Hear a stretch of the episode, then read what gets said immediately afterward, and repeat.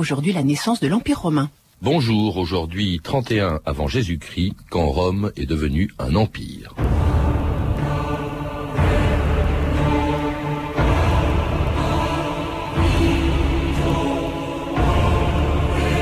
Romains, n'oubliez pas que votre mission, c'est de gouverner le monde. Virgile.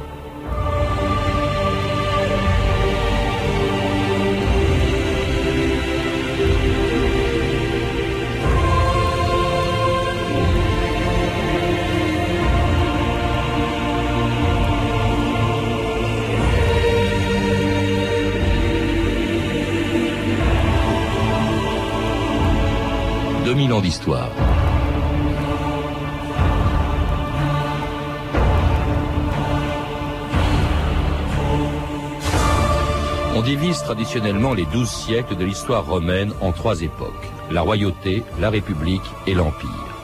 Après les rois étrusques chassés du pouvoir en 509 avant Jésus-Christ, Rome a connu cinq siècles de république avant qu'Auguste ne devienne le premier des quelques 80 empereurs qui pendant plus de 500 ans ont gouverné l'État le plus puissant de l'Antiquité. Quelques-uns d'entre eux, on le sait, avaient une réputation détestable. Ils s'appelaient Caligula, Néron, Domitien, ou le mal nommé Commode, qui était une brute.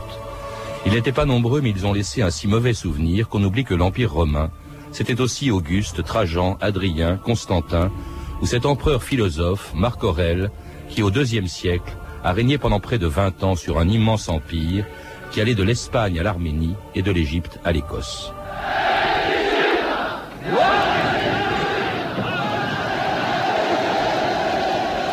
Prince, proconsul, gouverneur, vous êtes venus des sables déserts de l'Égypte, des montagnes altières de l'Arménie, des forêts touffues de la Gaule et des plaines ensoleillées de l'Espagne. Vous êtes issus de races différentes. Vos mœurs et vos costumes ne se ressemblent guère. Vous avez chacun votre langue et vos chants. Vous n'adorez pas les mêmes dieux. Et pourtant, comme les branches épaisses d'un chêne majestueux, vous êtes tous les ramifications d'un même tronc, puissante et tutélaire. Rome. Ainsi, nous allons connaître tous l'âge d'or de la paix retrouvée, l'ère de la paix romaine. Lucien Gerfagnon, bonjour.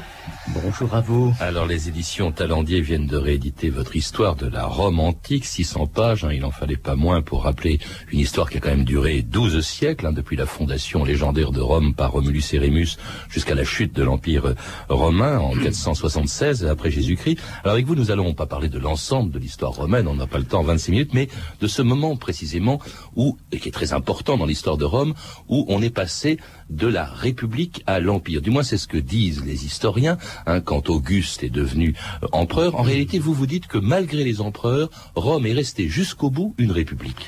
Oui, euh, une république euh, avec à la tête un monsieur qui détenait tous les pouvoirs. Mmh. C'est ici qu'il faudrait faire très très attention à ne pas plaquer nos, nos façons de voir, nos idées, nos mots actuels sur un passé qui n'est pas du tout, du tout euh, celui euh, qu'on se, se figure. Oui, la, la, la, la République et l'Empire n'avaient pas le même sens. Pas du si, tout si, même on, sens, si on les compare, vous dites qu'on fait du chronomorphisme. Absolument, oui, parce que euh, quand on évoque la République, eh bien, on pense au 14 juillet, on pense tout ça, n'est-ce pas, à tout ça. Et quand on parle de l'Empire, on parle, on pense à François Joseph, on pense à Napoléon Ier, Napoléon III, euh, choses de ce genre. Or, pas du tout. Au fond, ce que nous appelons l'empereur, un impérator, c'est-à-dire celui qui commande l'armée, c'est tout simplement le chargé de pouvoir de l'empire. C'est la République à Rome. Oui. À Rome. C'est la République entre les mains d'un seul.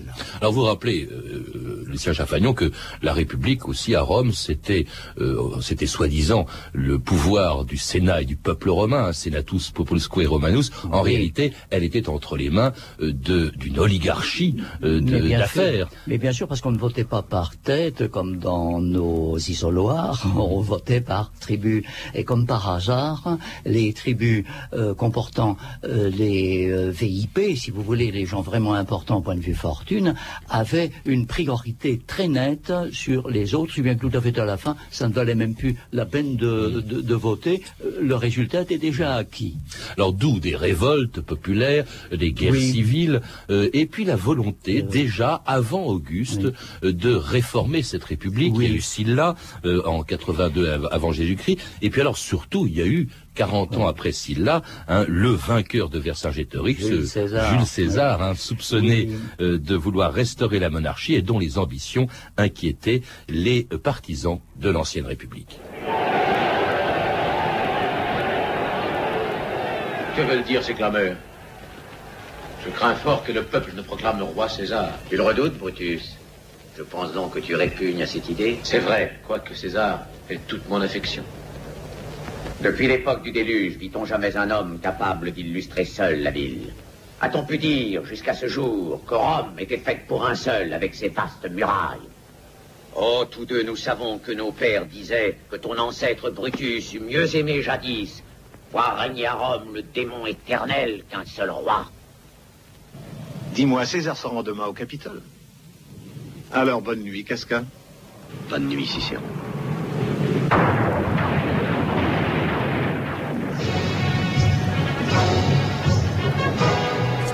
C'était un extrait du Jules César de Mankiewicz, d'après l'œuvre de Shakespeare.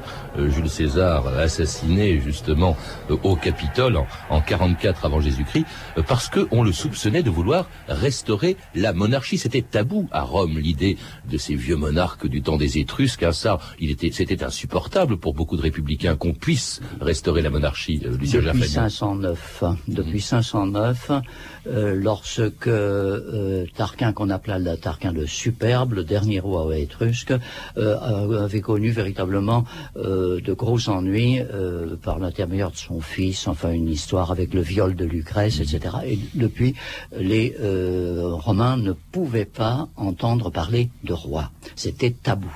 Donc vous voyez le danger qu'il pouvait y avoir à essayer de présenter quelqu'un comme un futur roi pour remettre de l'ordre après des, des, années et des années de, guerre, de perpétuelle guerre civile. Oui, il y a des guerres civiles, puis cinq siècles de République. Et puis alors, cinq siècles de République. Et euh, ça pouvait être considéré comme, euh, comme une offense mm. au, peuple romain. Cela dit, je crois qu'il n'a jamais voulu officiellement porter ce titre. De toute façon, il a été assassiné euh, avant, en, 44, mais il avait des, des pouvoirs considérables. Et, et, même, il se faisait appeler impérator, ou on l'appelait impérator. Il faut rappeler que là aussi, ça ne veut pas dire la même chose. Oui, impérator, ça veut dire celui qui a tout pouvoir sur euh, sur l'armée. Mm. Aujourd'hui, nous pourrions dire, n'est-ce pas, euh, de Monsieur Chirac, président de la République, qu'il est impérator. Pas, euh, chef des armées.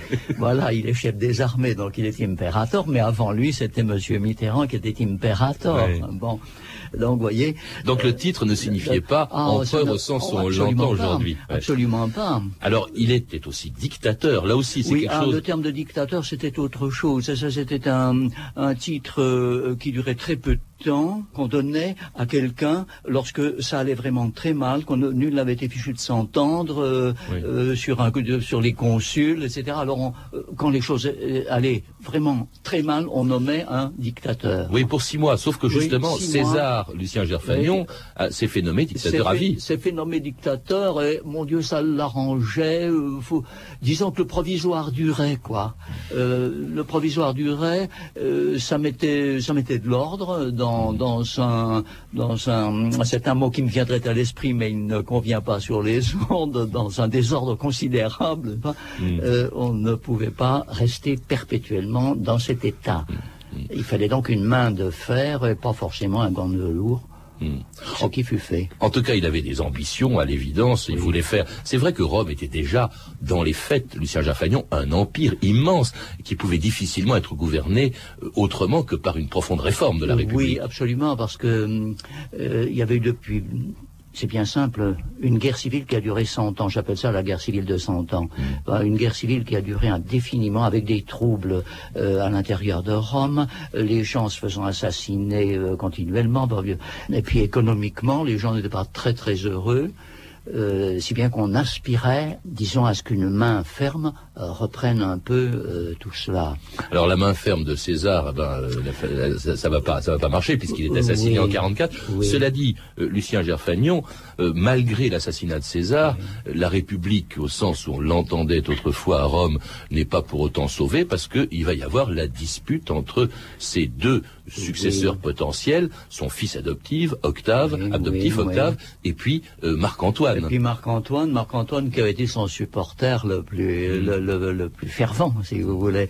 C'était même peut-être un peu lui qui l'avait poussé vers cela, euh, d'autant qu'Antoine avait de grandes idées euh, euh, sur l'Orient. Il aurait aimé, tout au fond, aimé qu'un jour l'Orient devint un empire. Et si cet empire avait manqué d'un chef, euh, il se disait que lui aurait très bien fait euh, le nécessaire, n'est-ce pas? C'était En tout cas, avant de se livrer à une guerre impitoyable, Mhm. euh, Marc-Antoine et Octave vont d'abord se partager le pouvoir Oui, et le monde oui. avec un troisième Oui, homme, oui, euh, avec l'épide. L'épide, oui. Je crois préférable de continuer le triumvirat. Toi et moi et l'épide. Bien, c'est parfait. L'épide aura l'Afrique et toutes les îles, toi l'Espagne et la Gaule, Rome et l'Italie demeurent sous notre administration commune à nous trois. Et toi Tout le reste. Alors, avec l'épide en Afrique et toi en Orient, ramener l'ordre à Rome et dans toute l'Italie m'incombera, à ce qu'il semble. Conclu. Alors c'était le pacte conclu entre Octave et, et Antoine Et qui, qui se partagent, dites-vous, le pouvoir et le monde, et, le monde romain.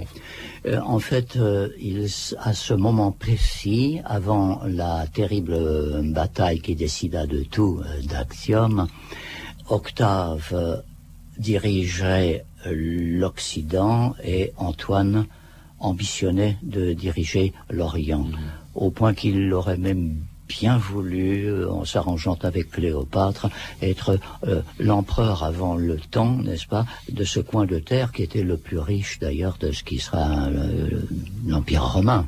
Avec l'Égypte notamment qui grenier- approvisionnait en le blé. grenier Ouais. à blé, c'est pourquoi d'ailleurs on se gardait bien de mettre un sénateur, on se gardera bien de mettre un sénateur à la tête Mm. de, de l'Égypte, on y mettra toujours des chevaliers directement sous l'œil de, de ce que nous appelons l'empereur. Mhm.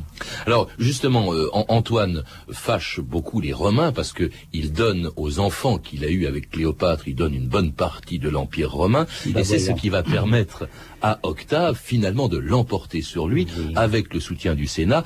Il va Oui, écraser euh, en 31 avant Jésus-Christ, il écrase à Axiom euh, dans la mer Adriatique, il écrase la flotte de Antoine et de Cléopâtre et un an plus tard, il va même euh, obtenir, enfin euh, Antoine va se suicider ainsi que Cléopâtre. le la pauvre Cléopâtre et- aussi. Et là, Octave se retrouve tout seul. L'épide a disparu des circulations. Octave se retrouve tout seul avec une quantité de pouvoir considérable. Octave qui se fait appeler Auguste à ce Et- moment-là. Et, c'est là que ça devient intéressant parce que Octave n'était pas du tout, n'était ni fou, ni n'abusait des- des- de l'alcool. Euh, donc il savait très bien qu'il ne fallait pas se présenter comme roi parce que c'était extrêmement dangereux et comme ce n'était pas un irresponsable, il a tout fait pour donner l'impression au Sénat euh, mon Dieu, qu'il était le, le fondé de pouvoir de la République. Il s'est même offert le luxe d'offrir, de, de redonner au Sénat tous les pouvoirs qu'on lui avait donnés, de façon à ne plus conserver que euh, le consulat quand on l'élirait, etc. Bon, Enfin, cela dit, c'était facile parce que quand même au Sénat, il avait placé des hommes à lui. Donc, mais euh, bien hein, sûr, mais de toute façon, il va être réélu perpétuellement. Mhm. hein. En même temps, il aura euh, le tribunat, ce qui est très important depuis les Gracques. Il aura le tribunat qui lui confère une, euh, une absolue sécurité, même physique. Il est sacro-saint. Oui.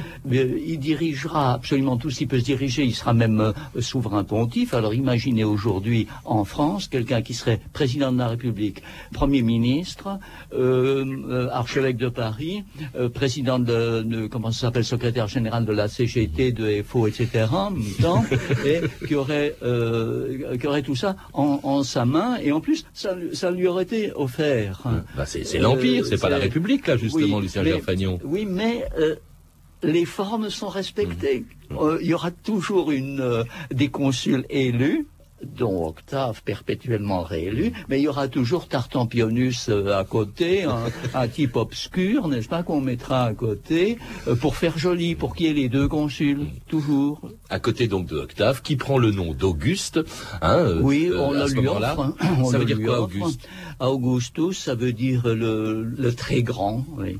accumulant en tout cas tous les pouvoirs d'un roi, et cela sans aucune espèce de résistance de la part des Romains. Au contraire, la revue de texte Oui, curieusement, Auguste bénéficie d'un véritable consensus. hein. Il est pour tous les Romains l'homme de la paix retrouvé. Sur une inscription de l'époque, on peut lire, par exemple, La nature accorde aux hommes la plus grande des faveurs en leur donnant César Auguste, père de la patrie. Aujourd'hui, la paix règne sur la terre et sur la mer, les villes fleurissent dans l'ordre, la concorde et la prospérité. Pour l'écrivain d'Alexandrie, Philon le Juif, Auguste, dit-il, est celui qui sut dominer une situation troublée et confuse dès le moment où il accéda aux responsabilités du pouvoir suprême. C'est lui qui apaisa les tempêtes qui de toutes parts faisaient rage. C'est lui qui a civilisé toutes les peuplades farouches et sauvages. Un autre poète, Crinagoras de Mytilène, un beau nom, compare la force d'Auguste à celle de Zeus. La puissance de Rome ne sera jamais ébranlée, dit-il, aussi longtemps qu'elle aura confiance dans les auspices de César. Ainsi, les chaînes sacrées de Zeus restent fermement debout sur leurs racines. Pour le poète Properce, Auguste a été directement inspiré par le dieu Apollon, qui lui dit Auguste, sauveur du monde, supérieur à tes ancêtres troyens, c'est pour toi que combat mon arc, c'est toi que seconde le carquois qui charge mes épaules, délivre ta patrie de la peur. Mais le grand poète du règne d'Auguste, c'est bien sûr Virgile, qui dans l'Énéide immortalise Auguste à sa victoire d'Axiome. Sur les flots d'airain, écrit Virgile, sur la mer qui bouillonne, on voit César Auguste entraînant l'Italie au combat, avec les sénateurs, le peuple, les pénates et les grands dieux. Il est debout sur la haute poupe. De ses tempes radieuses jaillit une double flamme, et sur sa tête brille l'astre paternel. Ah, Auguste va conserver longtemps cette image quasi divine. En 16 avant Jésus-Christ, par exemple, le poète Horace lui adresse cette ode. Toi qui es né grâce à la bonté des dieux, dès que ton visage, à l'instar du printemps, a brillé pour le peuple, le jour arrive plus agréable et les soleils resplendissent davantage. Mais un siècle plus tard, le philosophe Sénèque, lui, donne une vision un peu moins glorieuse de la prise de pouvoir d'Auguste. Il écrit que Rome, alors minée par les guerres civiles et la, discorde, accepte de confier le gouvernement à un seul homme, comme si elle était ramenée à une seconde petite enfance. Pour Sénèque, la République n'était plus alors qu'une vieille dame ayant besoin pour se soutenir d'une canne, c'est-à-dire d'un homme providentiel, Auguste. Alors Lucien Jaffagnon, là, à part euh, Sénèque, mais qui n'écrivait un siècle après Auguste, vraiment, il fait l'unanimité. Auguste, César aussi, hein, c'est un nom que- que- qu'auront tous les empereurs. Euh, César Auguste, il fait l'unanimité. Personne ne défend l'ancienne République. Oui, et c'est même euh, euh, très émouvant de tomber sur certains textes comme euh, cet éloge funèbre d'une matrone romaine, un brave homme qui, qui, a, perdu sa femme et il a vécu tout ce temps-là des, difficultés, des proscriptions et autres, n'est-ce pas? Et il, il, il avait comme soutien sa, sa pauvre, pauvre épouse et il, enfin, n'est-ce pas, depuis le- le- le- l'arrivée d'Octave Auguste, bon ben maintenant ça va, on est, on est sorti. Il dit ça beaucoup mieux que je ne le dis là, en vers ciselé, mais enfin c'est le, le, le- Oui. le message est là, vous voyez. Le, le prix que payent les Romains pour la paix que, que leur donne Auguste, c'est quand même leur liberté. Ils n'en ont plus beaucoup. Euh, il détient, on l'a vu, tous les pouvoirs. Il y a les proscriptions, comme vous dites, quand on n'est pas dans, le, dans la ligne d'Auguste, eh ben, un Cicéron en saura quelque chose. D'ailleurs, lui-même, il a été Oui. éliminé. Alors lui, il a toujours, euh, il s'est toujours arrangé pour euh, voter dans le, aller dans le mauvais sens. Le pauvre Cicéron, c'était un, un type extrêmement intelligent, euh, valable et tout, mais alors en politique, tous ses choix étaient détestables. Vous dites ça parce qu'il défendait oui, la. République que vous n'aimiez pas, la République romaine, hein, je La précise. République romaine, oui, bien sûr, oui. Alors, vous rappelez aussi une chose, c'est que Auguste a été un grand réformateur, il a fait beaucoup de choses, mais on l'a vu, ces textes viennent de très grands écrivains contemporains Oui. d'Auguste. hein. Il y avait Virgile, Virgile, Horace, il y a aussi Properce, il y a eu euh, Lucrèce, Sallust. C'était c'était un siècle d'or. Il faut il faut vous, vous rappeler aussi Lucien Gerfagnon que Mécène, c'était un ministre d'Auguste. Hein, le mot mécène vient de là. Oui, ce serait le c'était tout simplement son nom, Mécénas, n'est-ce pas? Et euh, comme il était euh, très disons c'était un bon ministre de la culture et comme il était généreux euh, envers euh, euh, les, les, gens de lettres, de beaux-arts, etc. Le terme de mécène est passé dans la langue. Bah, je cherche qui on pourrait mettre aujourd'hui. Non, je n'en trouve pas. Il vaut mieux garder mécène. Alors, c'est un règne, le règne d'Auguste, qui a duré 45 ans jusqu'à sa mort en, en 14 de notre ère. Il était hanté par le problème de sa succession, parce que c'est vrai que l'Empire aurait pu s'arrêter avec Auguste, et puis pas du tout. Il délègue son pouvoir à son fils adoptif, il n'avait pas d'enfant, celui qu'il nomme, celui qu'il désigne, c'est comme ça que se sont transmis le pouvoir d'empereur à empereur. Hein, c'était d'abord Tibère, euh, qui était un bon empereur, et ensuite c'était un empereur qui a laissé un beaucoup plus mauvais souvenir. Repose Tibère César. Ave Caligula César.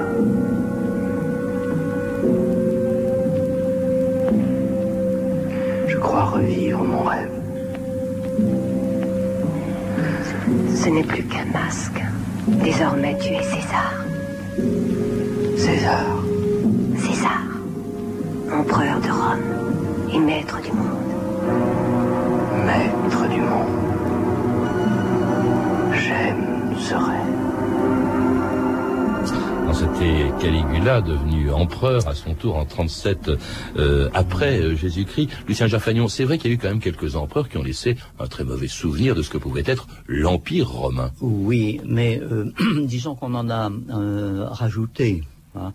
Euh, Caligula, euh, qui s'appelait d'ailleurs euh, Gaius ou Caius. Hein.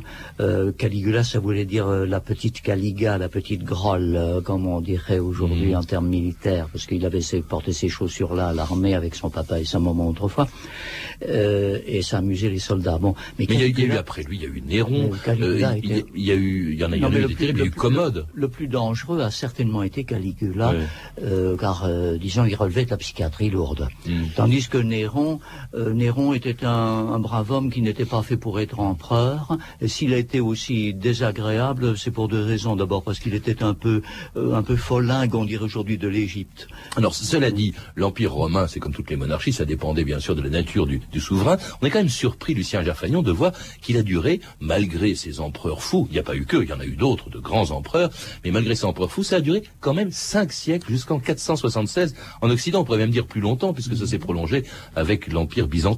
C'est signe que, mon Dieu, l'idée n'était pas mauvaise hein, euh, de mettre euh, euh, le pouvoir entre les mains d'un type intelligent, si possible, d'un type droit, ce qui n'est pas tous, mais beaucoup plus, sont des gens beaucoup plus, j'allais dire plus démocratiques que, ne l'étaient les gens de la République. Hmm. Les gens de la République, quand ils parlent de liberté, qu'on leur a dont on les a privés, c'était surtout la liberté euh, de piller tranquillement les provinces sans avoir de compte à rendre à personne, mmh. euh, de pouvoir de, de, de, détenir tous les postes à clé. Mais parce hein. que c'était pas la République, c'était pas la démocratie, vous le dites, euh, c'était une oligarchie. Cela dit, la liberté, il n'y en avait pas plus sous l'Empire, pas plus que d'ailleurs sous les empires qui se sont inspirés, dit-on, de l'Empire euh, romain. Il y a eu ensuite, plus tard, Charlemagne, il y a eu Napoléon, il y a eu les empereurs d'Allemagne. D'ailleurs, il faut pas que le Kaiser en Allemagne, ça vient de César, comme le tsar en Russie. Oui, hein. Kaiser, tsar, etc.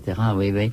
Euh, c'est le patron, euh, le chef, hein, le chef militaire, qui en même temps est un chef euh, civil. regardez par exemple, vous parliez de Marc Aurel tout à l'heure. Marc Aurel a passé sa vie, une bonne partie de sa vie à cheval. Et cependant, c'est un, un, philosophe qui a laissé des, des, choses infiniment intéressantes. dans notre civilisation aujourd'hui, qui a été tellement inspirée par justement l'Antiquité grecque ou romaine, cette période impériale, est-ce qu'elle nous a marqué encore aujourd'hui?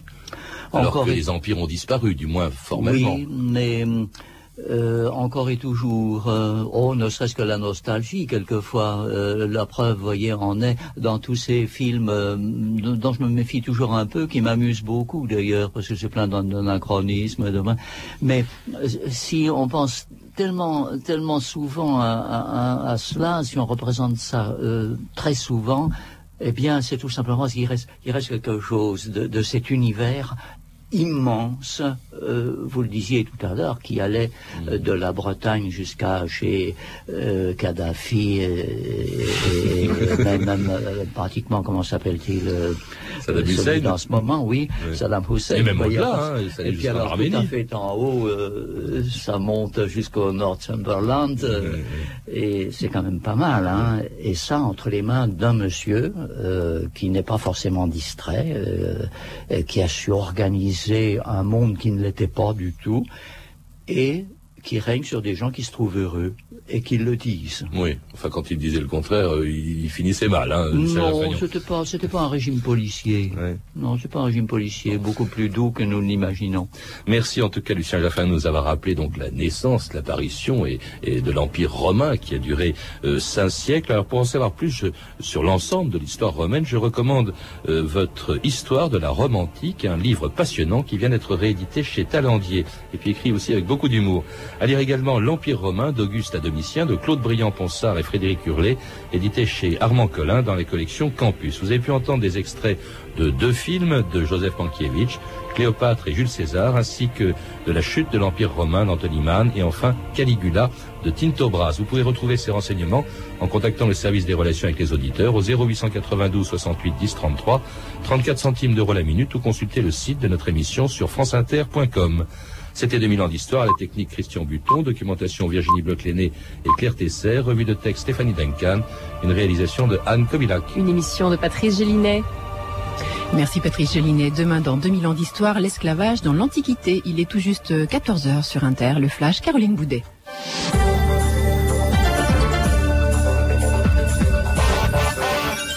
Les médecins lituaniens s'opposent au rapatriement de Marie Trintignant en France. C'est pourtant ce que souhaite la famille de l'actrice. L'équipe médicale craint la mort de Marie Trintignant avant même d'arriver à l'avion. Elle est toujours à l'hôpital de Vilnius dans un état désespéré. La justice lituanienne a ordonné il y a quelques heures le placement en détention provisoire de Bertrand Cantat jusqu'au 14 août. Il est officiellement soupçonné de blessures volontaires graves, un crime passible de 10 ans de prison dans cet état. Face au tribunal, le chanteur de Noir Désir a qu'il s'agissait d'un accident et pas d'un crime. Il a demandé pardon à la famille qui s'est constituée partie civile dans le cadre de l'enquête parisienne. Quelques heures de répit pour les pompiers dans le sud du pays. C'est l'accalmie depuis ce matin sur le front des incendies. Mais les secours craignent une nouvelle aggravation cet après-midi avec la reprise annoncée du Mistral et de la Tramontane. Dans le Var, l'incendie de la Motte est fixé. Autrement dit, le feu n'est pas encore éteint, mais il progresse lentement. Et à Salon de Provence, les pompiers ont annoncé que l'incendie est circonscrit. Hier, deux soldats du feu avaient été grièvement brûlés en combattant les flammes. Nicolas Sarkozy va organiser en septembre une conférence sur les incendies avec l'ensemble des sapeurs-pompiers et des services de secours. Le ministre de l'Intérieur espère ainsi tirer des enseignements des incendies qui ravagent cet été le sud de la France, et ce pour améliorer les moyens de prévention et de lutte. Le gouvernement ouvre la voie à une future privatisation de France Télécom. Le Conseil des ministres a adopté il y a quelques heures un projet de loi qui autorise l'État à descendre sa participation sous la barre des 50%. Précision du porte-parole du gouvernement, Jean-François Copé, la privatisation est rendue possible, mais elle n'est pas à l'ordre du jour.